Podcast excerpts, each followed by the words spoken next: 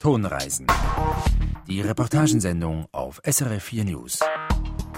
Willkommen zu einer neuen Ausgabe von Tonreisen. Wir sind heute unterwegs mit einer Pannenhilfe für Autos, aber einer der unüblichen Art. Der TCS setzt neu auf Velos, um den Stau zu umgehen. Und das kommt gut an. Ich finde es noch cool, weil äh, die sind schnell.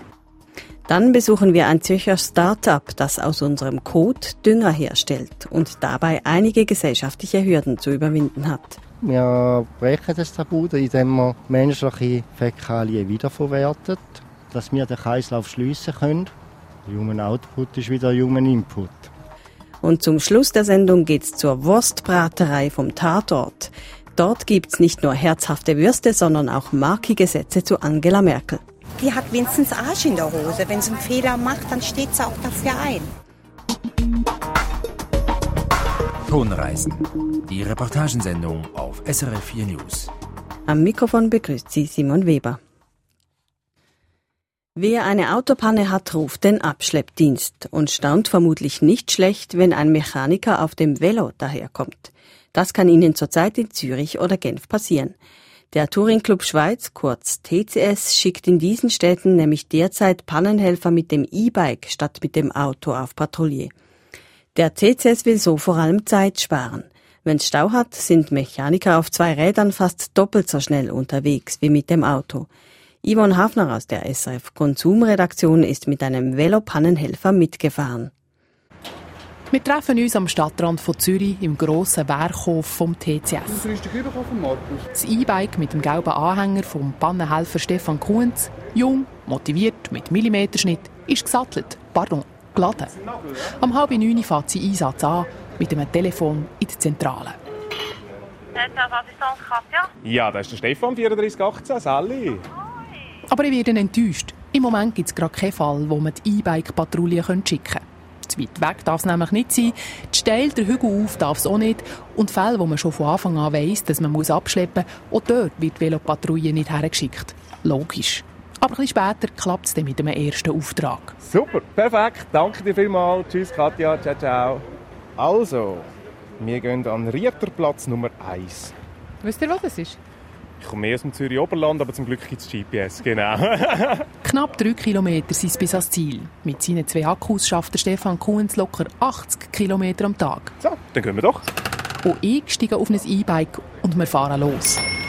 So. Rechts vorbei an langen Autokolonnen überholen sogar der ein oder andere Velofahrer, der dem knallgelben TCS-Anhänger verblüfft nachschaut. Und eben genau wegen dem ist der TCS seit 120 Jahren jetzt das erste Mal auch mit Velo und Anhänger unterwegs.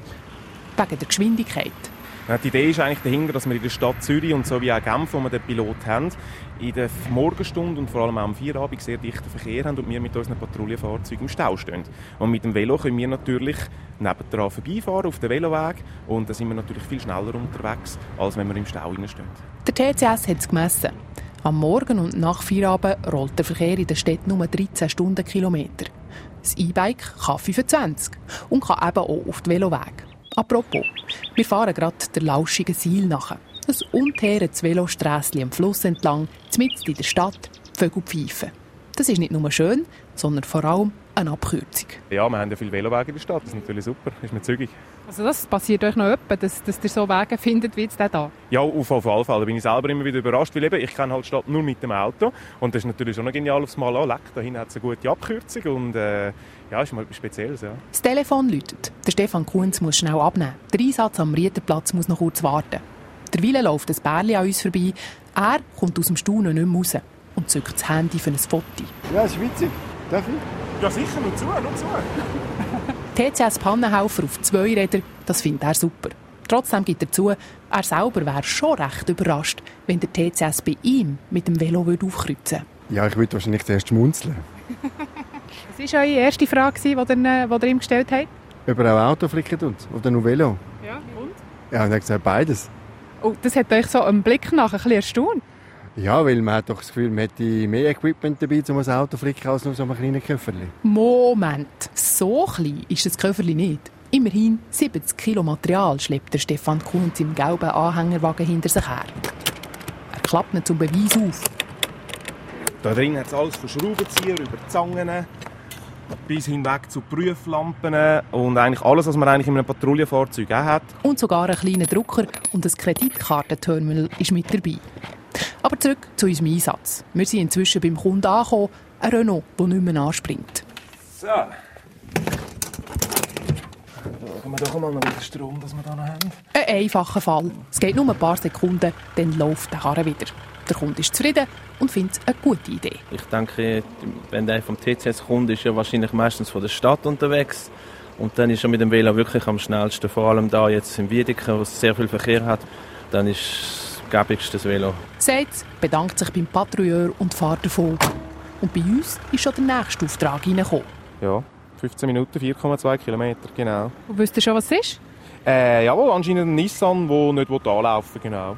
Noch einen knappen Monat sind E-Bike-Pannenhelfer vom TCS zu Genf und Zürich probeweise unterwegs. Dann ist der Pilotversuch fertig und die Velopatrouille wird in diesen Städten definitiv eingeführt. Der Stefan Kunz freut es. Macht ihr es gerne? Auf jeden Fall. Das auf jeden Fall. Es ist wirklich mal eine super Abwechslung zum normalen Patrouillenalltag. Das ist wirklich super. Es macht Spass. Das nicht zuletzt auch wegen der vielen Reaktionen. Wir stehen gerade vor einem Rotlicht, neben uns ein blauer Kastenwagen mit sechs Polizisten. Und alle sechs grinsen anerkennend raus. Ade! 20 Minuten später, wir sind beim nächsten Kunden. Auch da eine Batterie, die streckt. Jetzt dürften die mal gerne starten. Ja. Obwohl es noch ein Moment geht, bis die Batterie wieder anspringt. Auch der Kunde ist zufrieden. Und die Idee mit dem Velo? Ich finde es noch cool, wenn man es jetzt so sagen will, weil äh, die sind schnell. Wobei, cool findet es der ältere Herr dann doch nicht in jedem Fall. Wenn er mit der Karre wieder äh, auf die Beine bringt, dann ist gut. Oder wenn ein Sonnenschaden ist, dass man dann noch, muss, äh, noch muss den Abschleppdienst holen dann weiß ich nicht, wie ich dann reagieren würde. Am Stefan Kunz ist so etwas bis jetzt nur einmal passiert. Der Kunde hat es dann aber sportlich genommen. Yvonne Hafner hat die TCS Velopatrouille begleitet und ich habe mit ihr über diese Erfahrung gesprochen. Yvonne Hafner, Sie waren einen halben Tag lang mit dem Velopannendienst unterwegs. War es schwierig mitzuhalten? Nein, überhaupt nicht. Im Gegenteil, ich war ebenfalls mit einem E-Bike unterwegs und im Gegensatz zum jungen Herrn vom TCS hatte ich keinen Anhänger mit 70 Kilogramm Material dabei. Also für mich war das relativ locker. Am auffälligsten in Ihrer Reportage waren für mich die Reaktionen der Leute. Also Sie waren da offenbar wirklich eine ziemliche Attraktion. Ja, ich war wirklich überrascht, wie die Leute auf der Straße reagiert haben. Also Passanten und Fahrer der Autos, die wir überholt haben, haben uns wirklich oft mit einem Lächeln nachgeschaut. Wir wurden auch angesprochen und fotografiert von wildfremden Menschen. Und ich kann es verstehen, es ist irgendwie auch ein seltsames Bild, so eine TCS-Patrouille auf dem Fahrrad. Sind Sie deshalb auch auf dieses Thema gekommen, weil das eben so exotisch klingt und wirkt mit Velos Autos flicken? Ja, wir haben davon gehört bei uns auf der Redaktion und das war genau die Reaktion. Wir haben uns gesagt, das ist doch komisch. Also mit dem Fahrrad Autos flicken, das müssen wir testen. Aufsehen erregen ist ja eines, aber wie war Ihr Eindruck, nachdem Sie jetzt damit pedalt sind? Bewährt sich das neue Konzept auch wirklich? Ich habe diese E-Bike-Patrouille ja nur einen halben Tag begleitet. Deshalb ist es etwas schwierig zu beurteilen. Ich hatte den Eindruck, ja, also in Stoßzeiten, gerade morgens oder nach Feierabend, kommt man in einer Stadt dank äh, Velowegen mit dem E-Bike tatsächlich schneller voran. Ich denke aber, der TCS macht das sicherlich auch noch ein bisschen aus Imagegründen. Es ist unbestritten eine Aktion mit Werbeeffekt. Entsprechend ist übrigens auch die Bilanz des TCS sehr positiv, obwohl der Pilotversuch in Genf und Zürich ja eigentlich noch bis Ende Monat läuft, hat mir der TCS bereits gesagt, dass sie diese E-Bike-Patrouille in Genf und Zürich definitiv einführen werden. Wer fährt denn da eigentlich diese Pannenhilfe per Velo? Also ich stelle mir da ausgebildete Automechaniker vor, die aber ziemlich fit sein müssen. Stimmt dieses Bild? Ja, teilweise würde ich sagen. Natürlich, das müssen alles ausgebildete Automechaniker sein und die reparieren übrigens nicht nur Autos, sondern auch Velos und Motorräder. Die Fitness, äh, die, glaube ich, stand nicht so im Zentrum. Es war mehr so, die TCS-Patrouilleure konnten sich freiwillig für diese E-Bike-Patrouille melden. Wie gesagt, weil sie mit dem Elektrovelo unterwegs sind, spielt die Fitness nicht so eine Rolle. Aber es ist natürlich so, sie müssen nur das flache Gelände abdecken. Also wo es steil den Berg äh, hinaufgeht, müssen sie nicht hin. Also in solchen Fällen stößt die Velopatrouille in dem Fall auch an die Grenzen, wenn es eben zu steil äh, bergauf geht oder wenn eine Strecke zu weit ist. Das ist so. Also wenn eine Strecke zu weit ist, dann macht es überhaupt keinen Sinn, dass äh, die E-Bike-Patrouille geht. Ähm, bei steil hinauf kann der Patrouilleur selber entscheiden. Also er muss nicht, aber manchmal wird er auch angefragt, hat mir der junge Herr gesagt. Und dann kann er sagen, ja, das mache ich oder das mache ich nicht. Und Grenzen gibt es natürlich auch, wenn das eigene Fahrzeug schlapp macht. Das ist kein Witz, das ist dem jungen E-Bike-Patrouilleur, den ich begleitet habe, passiert. Er hatte eine Panne, die er selber nicht reparieren konnte. Also es war ein Schaltkabel gerissen und äh, OW musste dann selber von einem TCS-Kollegen mit dem Auto abgeschleppt werden. Aber es ist natürlich schon so, diese E-Bike-Patrouille ist wahrscheinlich wirklich eher geeignet für Städte, die flacher sind und eben auch für Stoßzeiten. Also wenn die Straßen hoffnungslos verstopft sind, dann ist man mit dem Fahrrad natürlich viel schneller. Sie haben gesagt, der Pilotversuch wird weitergeführt. Denken Sie denn auch, er wird noch ausgeweitet auf andere Städte? Das ist Spekulation, muss ich hier sagen. Ich habe das Gefühl, wahrscheinlich wird der TCS sich das sehr gut überlegen. Ich kann mir vorstellen, Städte, die sich dafür eignen würden, vielleicht Winterthur oder Bern. Eben, es ist Spekulation, aber ich habe das Gefühl, es hat sich sehr bewährt und ich könnte mir vorstellen, dass es durchaus auch in anderen Städten eingeführt wird. Pannenhelfer mit dem Velo sind also vielleicht bald nicht nur in Zürich und Genf unterwegs. Wir bleiben bei Neuheiten und wir bleiben im Raum Zürich. Dort gibt es eine Firma, die Menschenkot zu Erde verarbeitet. Nicht zu irgendeiner Erde, sondern zu einer Art Superdünger. Gesammelt werden unsere Ausscheidungen, die dann zu fruchtbarer Erde werden, in mobilen WC-Häuschen, in denen alles biologisch ist. Statt viel Chemie zum Spülen gibt's Holzspäne. Zürich-Korrespondent Christoph Brunner über ein Projekt, das an gesellschaftlichen Tabus kratzt. Nur schon rein äußerlich unterscheidet sich die Komposttoilette von Mark Hauerter von den farbigen Plastik-WCs, die man sonst so kennt. Vor einer Scheune im zürcherischen Birmensdorf präsentiert Hauerter ein WC-Häuschen ganz aus Tannenholz. An der Tür prangt ein kleines Herz, im Innern sorgt eine Topfblume für Atmosphäre. Gemütlich sieht es aus, sofern ein temporäres Plumpsklo überhaupt gemütlich sein kann. Da haben wir den Topf.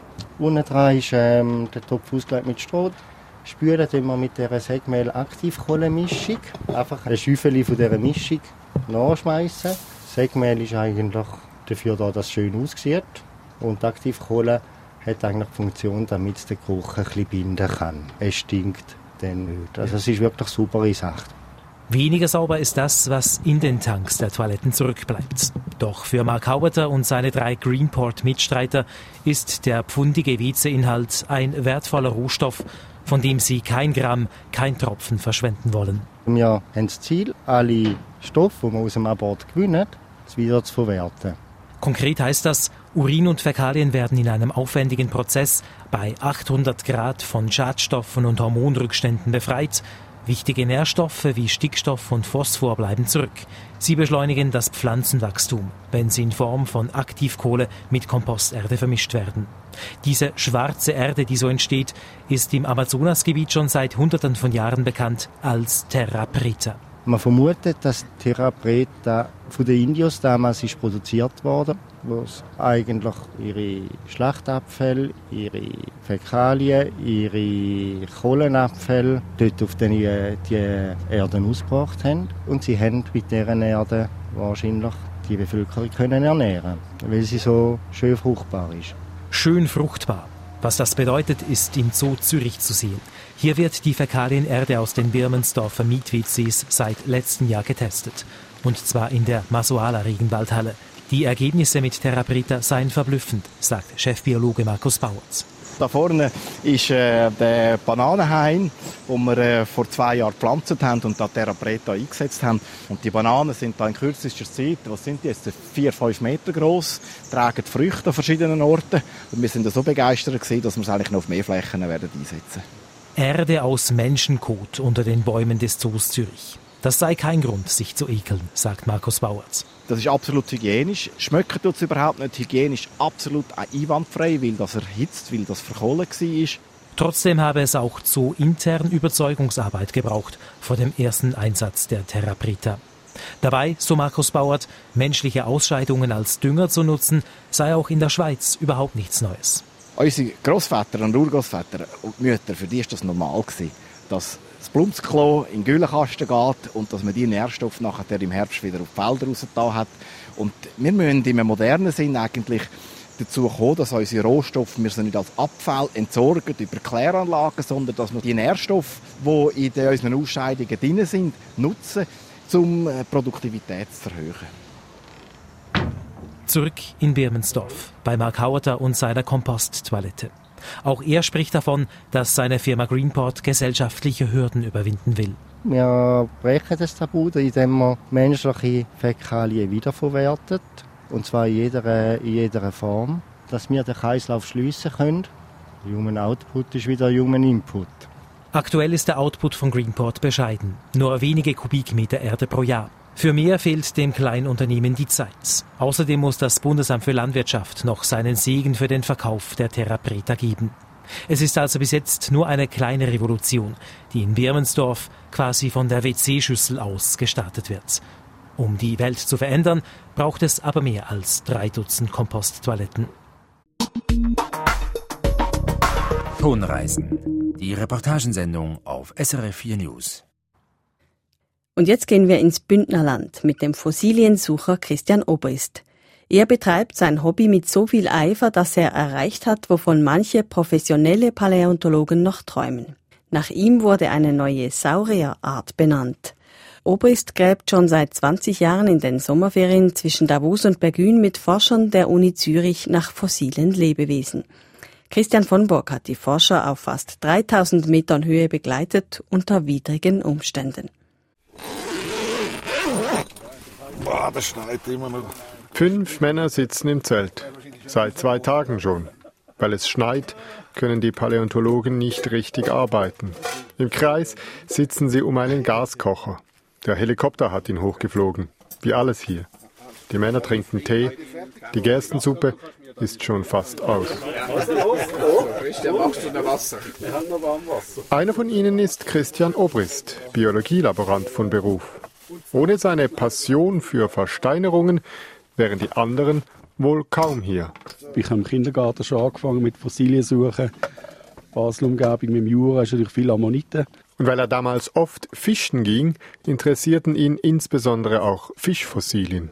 Den Tipp, in den weiten Schutthalten zwischen Davos und Bergün nach Fischfossilien zu suchen, bekam er von wissenschaftlicher Seite vor 28 Jahren. Er streifte mit anderen Sammlern durch die riesigen Steinhalden und fand verschiedene kleine schwarze Fischchen. Dann bin ich später mal allein wieder rauf und dann habe ich zufällig einmal ein Schneefeld abgelaufen und habe die Stelle, wo wir jetzt am Graben sind, entdeckt. Seither verbringt er seine Sommerferien immer hier oben. Die Fundstelle hat sich als so ergiebig erwiesen, dass die Uni Zürich jeden Sommer systematische Grabungen macht. Heinz Fuhrer ist der Paläontologe, der diese Grabungen leitet, seit 20 Jahren. Unterdessen ist er pensioniert. Trotzdem kommt auch er jedes Jahr wieder hoch. Fuhrer sitzt im Zelt direkt neben Obrist und wärmt sich die Finger an einer warmen Tasse Tee die jahrelange Arbeit, die man da jeden Sommer jetzt macht, zahlt sich aus. Man findet immer wieder einmal einen ganz seltenen neuen Fund, der fantastisch ist für die Forschung. Einen langbeinigen Dinosaurier zum Beispiel, etwa einen Meter groß. Das Tier lebte an Land und die neue Art wurde zu Ehren von Christian Obrist Macrocnemus obristi benannt. In mehr als 300 Arbeitsstunden hat er das Fossil mit Pressluftmeißel und Präparationsnadeln freigelegt, aus vielen verschiedenen Bruchstücken. Es hat ein wenig aufgehellt. Wenige Meter vom Zelt entfernt zeigt Obrist auf eine kleine Lücke im Berg. Da gab ich mir jedes Jahr wieder ein paar Meter rein und also zwei Meter und vielleicht zwei Meter tief runter. Früher war das Meeresboden. Dann kam die Alpenfaltung und hat diese Schichten auf fast 3000 Meter hochgedrückt. Heute stehen sie senkrecht da. Vorsichtig setzen Obrist und Fuhrer ihre Meißel an. Vielleicht dir noch ein bisschen helfen, Christian? Ja, gerne, ja. Früher war es hier, wo jetzt Schnee liegt, wie auf den Bahamas. Ein tropisches, flaches Meer und Inseln. Normalerweise fraßen Schnecken und Krebse am Meeresboden alle verrendeten herabgesunkenen Tiere auf. Zu bestimmten Zeiten aber sei vermutlich zu viel organisches Material in die Tiefe gelangt, sagt Furrer. Verwesung von dem Material braucht alles Sauerstoff auf. Und dann hat es am Boden für eine Weile lang, vielleicht 100 Jahre, keinen Sauerstoff. Und dann bleiben die toten Tiere, die Kadaver bleiben liegen, werden dann von Schlamm zugedeckt und dann bleiben die Skelette so kompakt erhalten. Und das ist das Glück der Forscher. Sie versuchen heute, 240 Millionen Jahre später, diese Tiere wieder zu finden. Mehr als 1000 Fische haben sie schon entdeckt, darunter fünf neue Arten. Der neueste Fund ist auch in der Wissenschaftswelt noch nicht offiziell bekannt. Heinz Fuhrer verrät schon mal so viel. Ein Quastenflosser, der auch nur 20, 30 cm lang war, mit einem sehr grossen Kopf. Und der Spezialist, der das jetzt bearbeitet hat, hat können zeigen, dass das weltweit etwas Einmaliges ist, ein Neufund, den man bisher gar noch nicht kennt hat. Und in Kürze soll dieser neueste Fund publiziert werden. Die beiden Fossiliensucher haben eine Steinplatte gelöst und schauen sie nun genauer an. Ah, leider. Ja, ja mal, schau da. Da ist, das sieht aus nach Fisch da. Akribisch führen die beiden Forscher Buch über die abgelösten Steinplatten, denn vieles ist nicht auf den ersten Blick sichtbar. Die Bedeutung eines Fundes lässt sich oft erst viel später abschätzen, wenn die Platten wie bei einem Puzzlespiel Stück für Stück wieder zusammengefügt wurden. So war es auch bei der gut erhaltenen Schuppenechse, die Furrer und Obrist eben erst in Scientific Reports publiziert haben. Beim Finden habe ich nur den Querbruch gesehen von den einzelnen Platten mit einem braunen Strich oder schwarzen Strich und hat das als Fischschädel taxiert und auch als solches beschriftet. Und danach kam dieses Bruchstück erstmal ins Lager. Der angebliche Fischschädel blieb zehn Jahre liegen. Da sind andere Sachen, die wissenschaftlich interessanter sind, haben halt Vorrang. Da ich nebenbei 100% arbeite, ist es halt ein bisschen länger gegangen mit der Präparation. Obrist wurde dann aber beim Präparieren schnell klar, dass er ein spezielles Tier vor sich hatte. Sein Kollege Heinz Fuhrer gerät noch heute ins Schwärmen. Dann hat der Christian weiter präpariert und äh, mit der Zeit hat sich gezeigt, dass der Neufund da wirklich ein zusammenhängendes Skelett ist, nur 20 cm lang, aber für einen Paläontolog wirklich ein fantastisches, ein einmaliges Stück. Die gleiche Schuppenechse war zwar bereits einmal zuvor entdeckt worden, am Monte San Giorgio, der wichtigsten Fossilienfundstätte der Schweiz. Das neue Exemplar aus dem Bündnerland aber ist viel besser erhalten und erlaubt eine genaue Rekonstruktion des Körpers. Es war eine etwa 20 Zentimeter lange Echse, gepanzert mit dornenartigen Hautknochenplatten, ganz ähnlich wie die sogenannten Gürtelschweife, die heute im südlichen Afrika leben. Die Rekonstruktion wurde auch wegen des Fortschritts in der Technik möglich, sagt Fuhrer, denn nicht jedes Knöchelchen lässt sich von Hand aus den Kalksteinplatten herauspräparieren.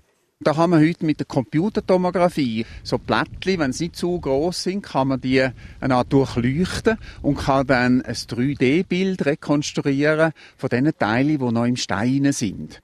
Vom Fund bis zur Rekonstruktion einer neu entdeckten Saurier- oder Fischart dauert es also oft ziemlich lange. Aber die enge Kooperation der Universität mit den privaten Fossilienspezialisten lohnt sich. Das meiste ist unbezahlte freiwillige Arbeit, eine spezielle Art von Sommerferien, wenn man bedenkt, dass einem bei Schnee und Eis fast der Meißel an der Hand kleben bleibt.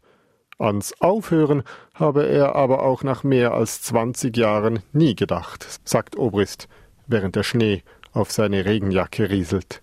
Ja, ich meine, da haben wir es jetzt bei ein paar Sachen schon neue Arten entdeckt. Darum treibt uns das auch bei dem schlechten Wetter jetzt immer noch an, um da oben zu suchen.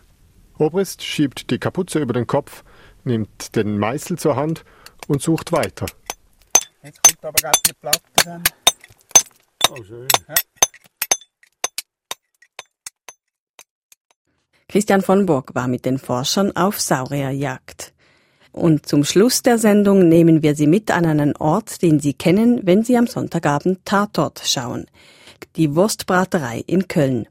Dort genehmigen sich die beiden Kommissare Ballauf und Schenk nach einem gelösten Fall oft eine Currywurst und ein Kölsch. Der Imbiss ist dadurch ausgesprochen populär. Und dort wird auch handfest politisiert, wie Simon Fatzer kurz vor den Wahlen in Deutschland festgestellt hat. Kann jetzt noch nicht schlafen. Wollen wir nicht irgendwo mal hingehen, was trinken? Was essen? Die wollen noch eine Wurst haben und Pommes haben mit fettige Mayo und Scheiße, ja. So, ne? Die Wurstbude, der Bratort, steht ganz am Ende des Rheinauhafens oder wie Besitzer Ralf Jäger sagt, am Arsch der Welt. Und doch kommen viele vorbei, selbst aus dem nahen Belgien. Ja, wir kennen den Imbiss. Wir waren schon öfter hier. Durch Fernsehen, durch die, äh, durch die Tatort-Serie mit den Zweien, wie heißen sie auch noch? Maroff und Schenk. Ja, genau. Darauf sind wir hier hingekommen, genau. Kölner und Touristen, alle lieben sie, die kleine Wurstbraterei. Einfach nur am Rhein entlang gegangen und auf einmal seht, sehen wir da die Überschrift und dann haben wir gedacht, das ist doch irgendwie, ne? Man weiß, dass es den gibt, aber eben nicht an der Stelle, wo der Tatort gedreht wird wohl. Da wird er, so wie wir das gehört haben, hingebracht. Und dann haben wir gedacht, jetzt essen wir hier auch eine Wurst.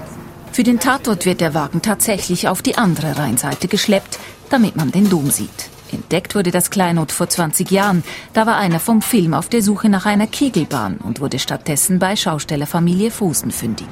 Der stand draußen bei uns vor dem Grundstück und dann kam der an und hat dann gefragt, darf ich da mal reingucken? Und wir machen einen Tatort und das ist schön klein, schnuckelig, sieht klasse aus mit der Wurstbraterei drauf und so.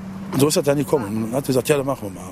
Und engagierte auch gleich Ralf Jäger, der höchst selbst die Wurstzange schwingt, wenn die Klappe fällt. Das ist für eine Minute den ganzen Tag. Und das Problem ist immer, ich darf ja eh nichts sagen, ne? weil mich versteht ja dann keiner. Ich habe einmal was gesagt, haben sie direkt synchronisiert. Ne? Sein Kölsch muss synchronisiert werden und die Kleidung ist vorgegeben. Ja, immer dreckig mit, mit Senf und Ketchup, eingesaut. Ich spreche von denen eine Schürze, eine weiße, eine weiße. So läuft keiner im Imbiss rum. Geht gar nicht. Das ist irgendwie so eine Tradition, dass einer, der im Imbiss steht, der muss versifft aussehen. 3 Euro bitte. Senf links außen mit Gefühl drücken. Von 11 bis 8 steht auch Jägers Frau im Wagen. Eva Fosen hat die Kirmes in den Genen. Man lernt viele Kinder kennen, Jugendliche, Erwachsene, Omas, Opas. Viele kommen im Rollstuhl, weil sie wissen, dass sie hier gefüttert werden, weil sie nicht alleine essen können. So. Kinder dürfen der Eltern bedienen. Wo hat man das schon? Ne? Eine Bratwurst und einmal Fritte. Krakauer Schaschlik, Veggiewurst, alles Beigemüse. Die Wahl fällt meist auf Currywurst und Pommes. Und es scheint, als schmecke den Deutschen auch Angela Merkel ganz gut. In Umfragen führt sie mit fettem Vorsprung. Die lässt sich nicht auf der Nase rumtanzen. Die versucht das zwar immer schön zu umgehen. Richtig leiden kann die eigentlich auch keiner. Aber dahinter, das ist auch keiner in anderen Parteien, wo man sagen könnte, der könnte das vielleicht genauso gut. Ich finde zwar nicht alles gut, was sie macht, aber die hat wenigstens Arsch in der Hose. Wenn sie einen Fehler macht, dann steht sie auch dafür ein. Und doch ist noch einiges offen. Was spannend ist, ist die Konstellation. So wie die AfD braucht kein Mensch in Deutschland, ne? weil das sind Schwachmaten, die haben eh keine Ahnung. Weil die sind einfach zu weit rechts, das geht auch nicht. Ne? CDU und FDP, ob die zwei das schaffen, weil dann sind die Linken auch mal weg vom Fenster und die SPD kriegt auch mal wieder einen auf den Sack. Die schimpfen über Gesetze, die sie selbst erlassen haben. Gemeint ist Hartz IV, einst unter Schröder eingeführt. Die Frage nach Gerechtigkeit treibt auch Eva Fosen um, wenn es um Flüchtlinge geht. Die Länder, wo diese Leute als erstes ankommen, die fühlen sich mit Recht im Stich gelassen. Ne? Und ich fühle mich im Stich gelassen, wenn ich denke, mein Kind war mit 30 anderen Kindern in einer Klasse und dann ist immer wieder Unterricht ausgefallen, weil es gab keine Lehrkörper und was nicht alles. Und unsere Kinder sind auch alle zu dick, aber alle Turnhallen werden benutzt für die Flüchtlinge. Gut, müssen ja irgendwo hin. Aber dann kommt mir immer schon mal so hoch, denke ich, boah, sind wir denn schlechter wie die anderen, ne? Und so endet dieser Ausflug nach Köln mit herbem Nachgeschmack. Wie so manch ein Tatort hier auch. Mich hat keiner vermisst. Da könnten wir jetzt ja eigentlich einen drauf machen. Irgendwie keine Lust. Ich auch nicht. Zum Wohlsein. Mit den Tatortklängen sind wir am Ende der heutigen Tonreisen. Diese und alle früheren Reportagensendungen gibt's auch als Podcast oder online unter srf4.ch. Am Mikrofon auf Wiederhören sagt Simon Weber.